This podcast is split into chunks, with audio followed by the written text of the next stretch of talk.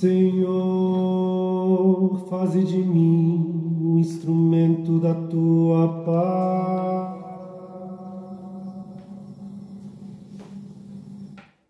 Onde houver ódio, faze que eu leve o amor.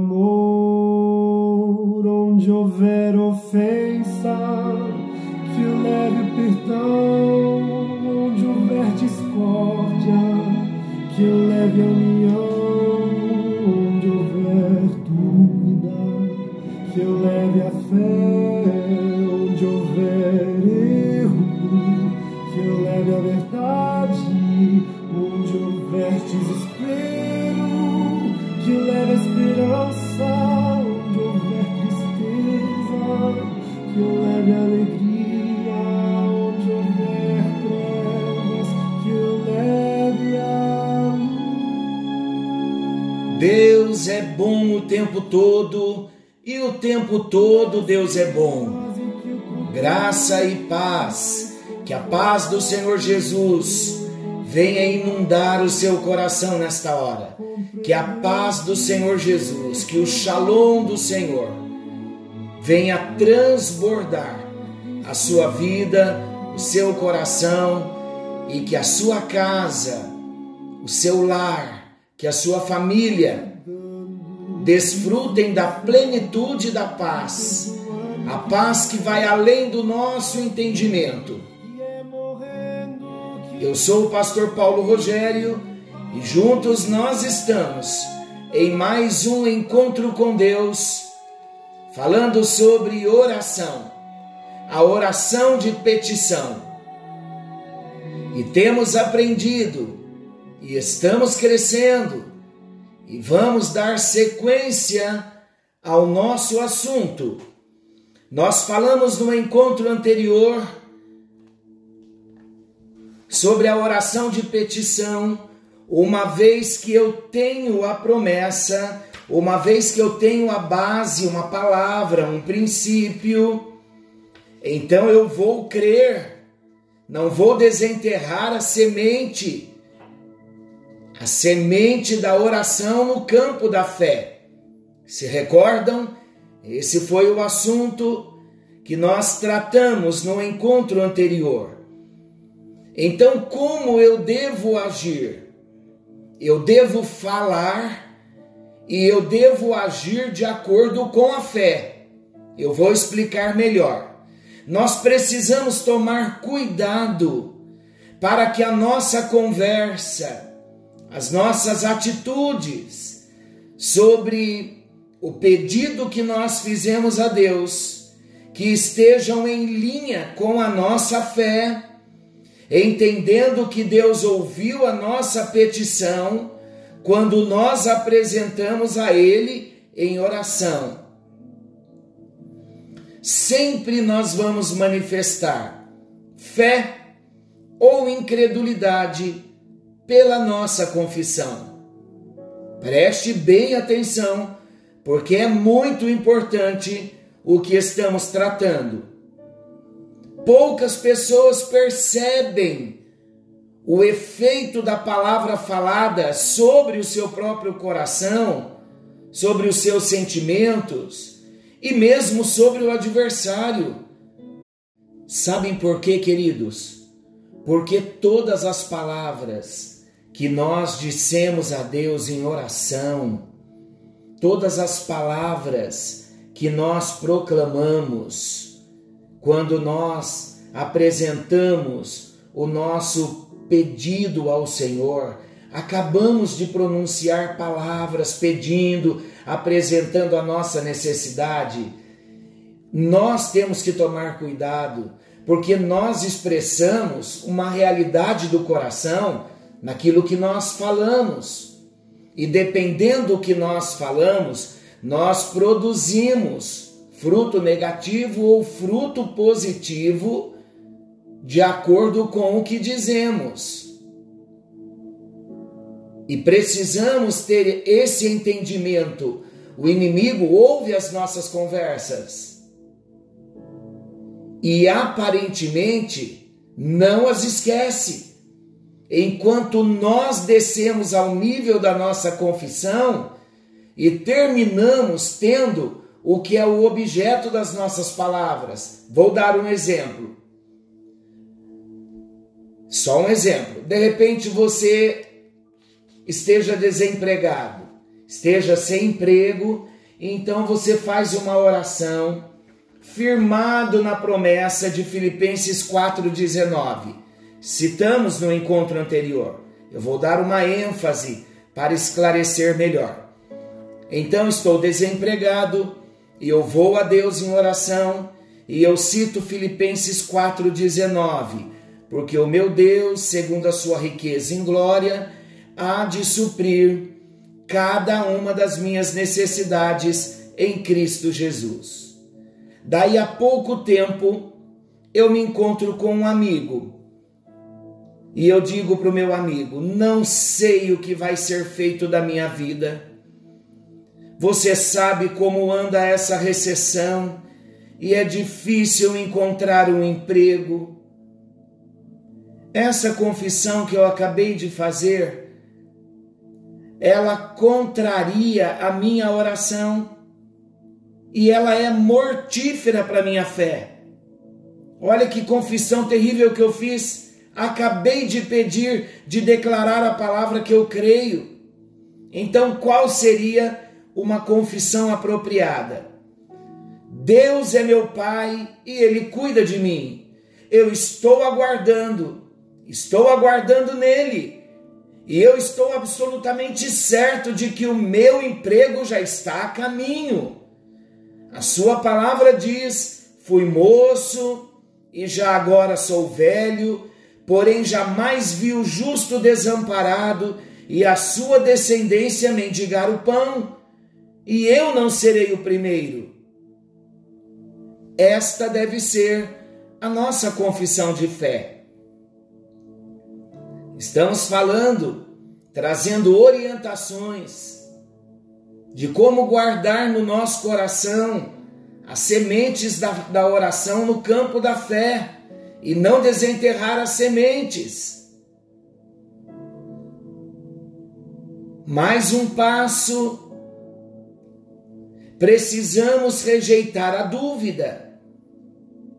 Rejeite toda a dúvida que assaltar a sua mente quanto ao fato de que Deus já respondeu a sua oração. Em cada promessa, e a concretização dessa promessa há um deserto, há um tempo, há um caminho. O tempo não é nosso, é o, te o tempo é de Deus.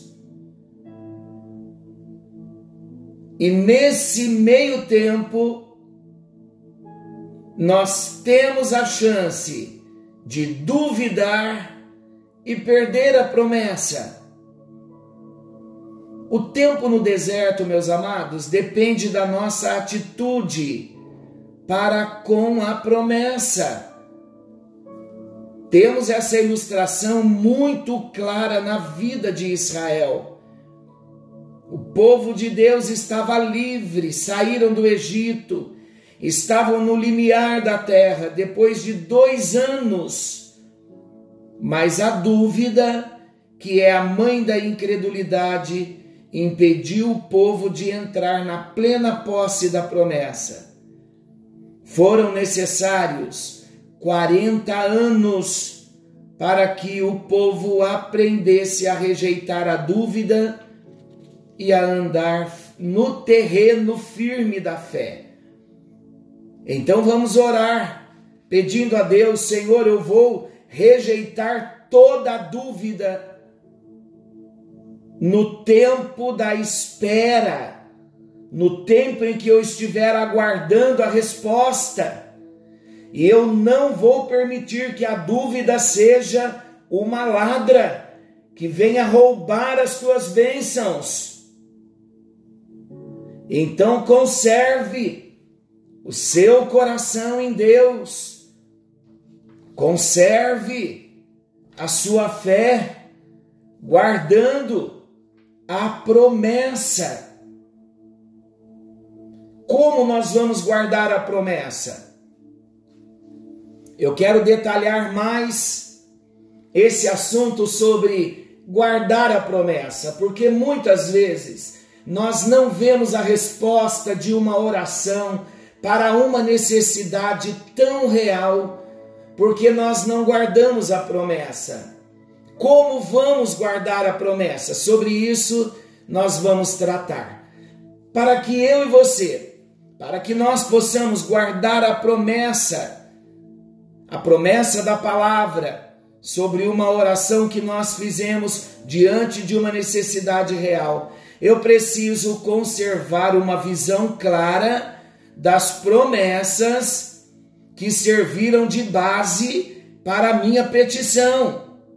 Olha o que Provérbios nos adverte. Provérbios 4, 20 e 21. Diz assim: Filho meu, atenta para as minhas palavras. Aos meus ensinamentos inclina o teu ouvido. Não os deixes apartar-se dos teus olhos. Guarda-os no mais íntimo do teu coração, porque são vida para quem os acha e saúde para o seu corpo. Então nós precisamos conservar a visão clara da promessa que Deus nos fez. Nós não podemos apartar os nossos olhos da promessa que o Senhor nos fez.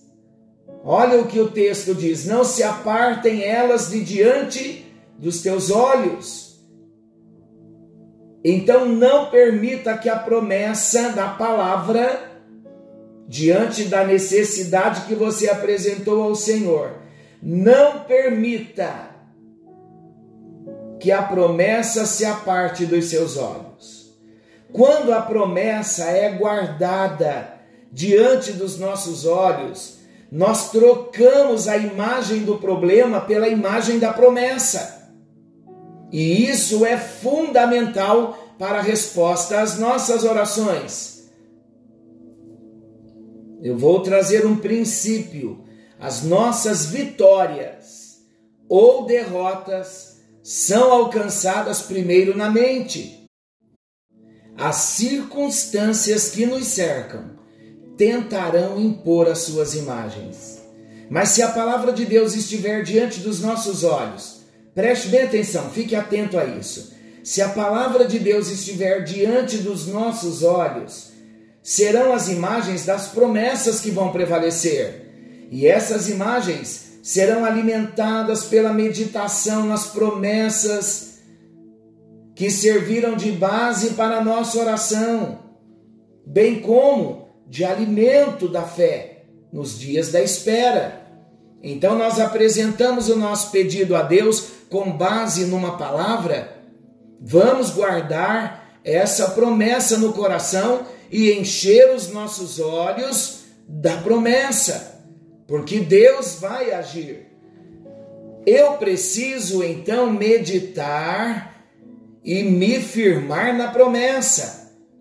O que é meditar? Meditar é ruminar, é trazer de volta à mente a palavra e absorver da palavra todos os seus nutrientes espirituais, é ter a promessa sempre presente e viva na memória, é considerá-la atentamente, é contemplar a promessa através da meditação. Vamos ver alguns benefícios que a meditação nos traz na oração. É pela meditação que a promessa é interiorizada e a certeza da sua manifestação é alimentada. Ouçam o que o Senhor disse a Josué, no capítulo 1 de Josué, versículo 8. Não cesses de falar desse livro da lei. Antes medita nele dia e noite para que tenhas cuidado de fazer segundo a tudo quanto nele está escrito. Então farás prosperar o teu caminho e serás bem-sucedido. E o sucesso, no caso em pauta, é a resposta à petição. A meditação, queridos, a meditação na promessa, a meditação na palavra, favorece a nossa permanência na palavra. Isso fica patente no que Jesus disse em João 15, 7. Se permanecerdes em mim e as minhas palavras permanecerem em vós, pedireis o que quiserdes e vos será feito.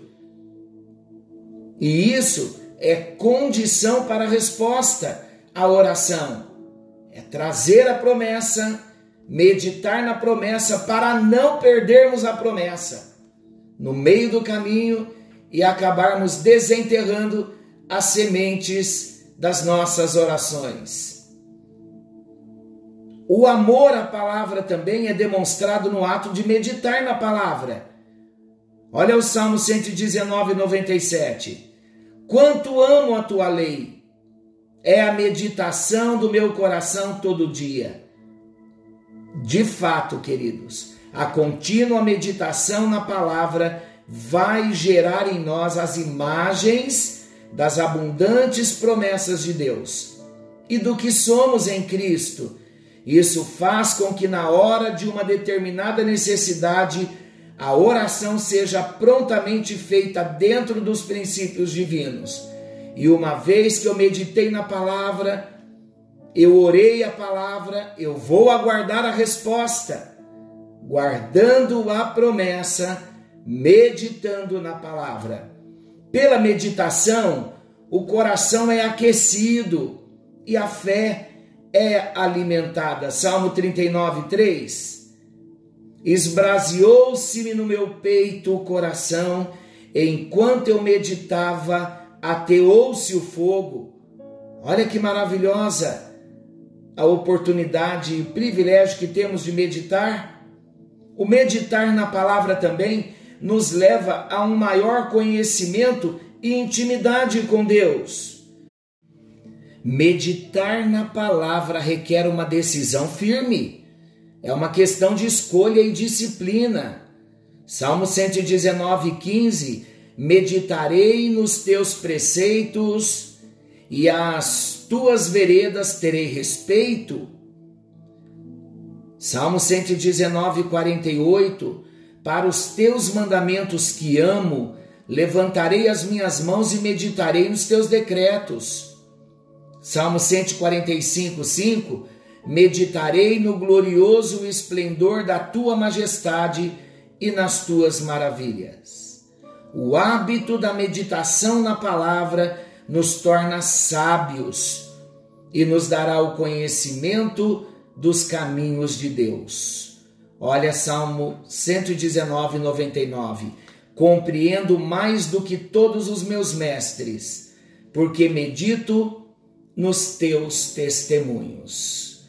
Então nós vamos orar.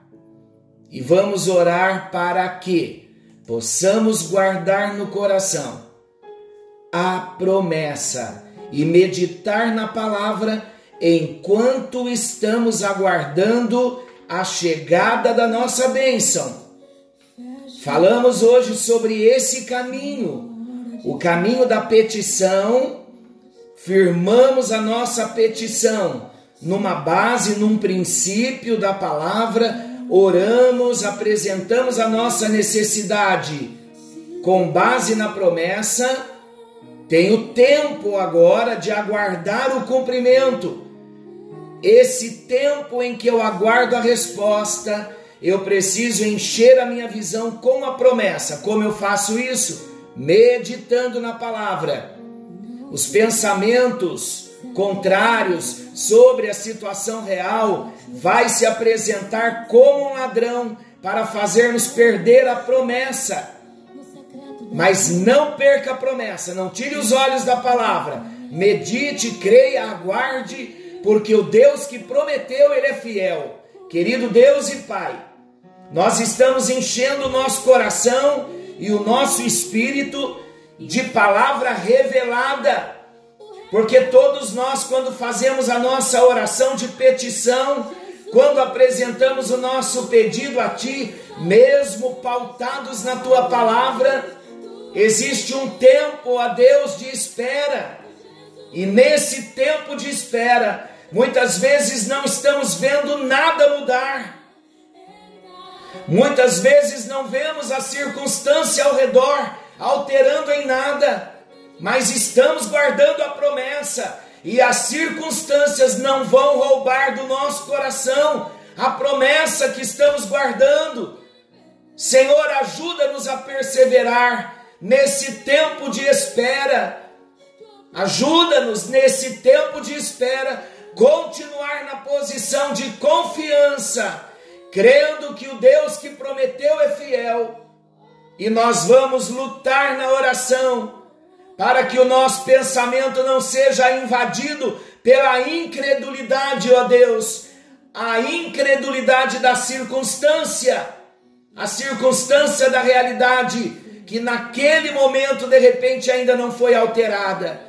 Ajuda-nos nesse caminho da espera a não perdermos a promessa, a não perdermos de vista a promessa. Por isso, ajuda-nos nesse processo, na meditação, a guardar no nosso coração a promessa até vermos a bênção se materializando. Oramos em nome de Jesus. Amém, amém e graças a Deus. Queridos, pense, ouça novamente se for necessário, mas a partir de hoje lembre-se: quando apresentamos um pedido a Deus, nós temos o inimigo da incredulidade e precisamos vencê-lo, não desenterrar as sementes de fé que nós plantamos, mas continuar guardando no coração a promessa, enchendo os nossos olhos da promessa até que a bênção se materialize. Forte abraço, fiquem com Deus. Amanhã estaremos de volta nesse mesmo horário, querendo Deus.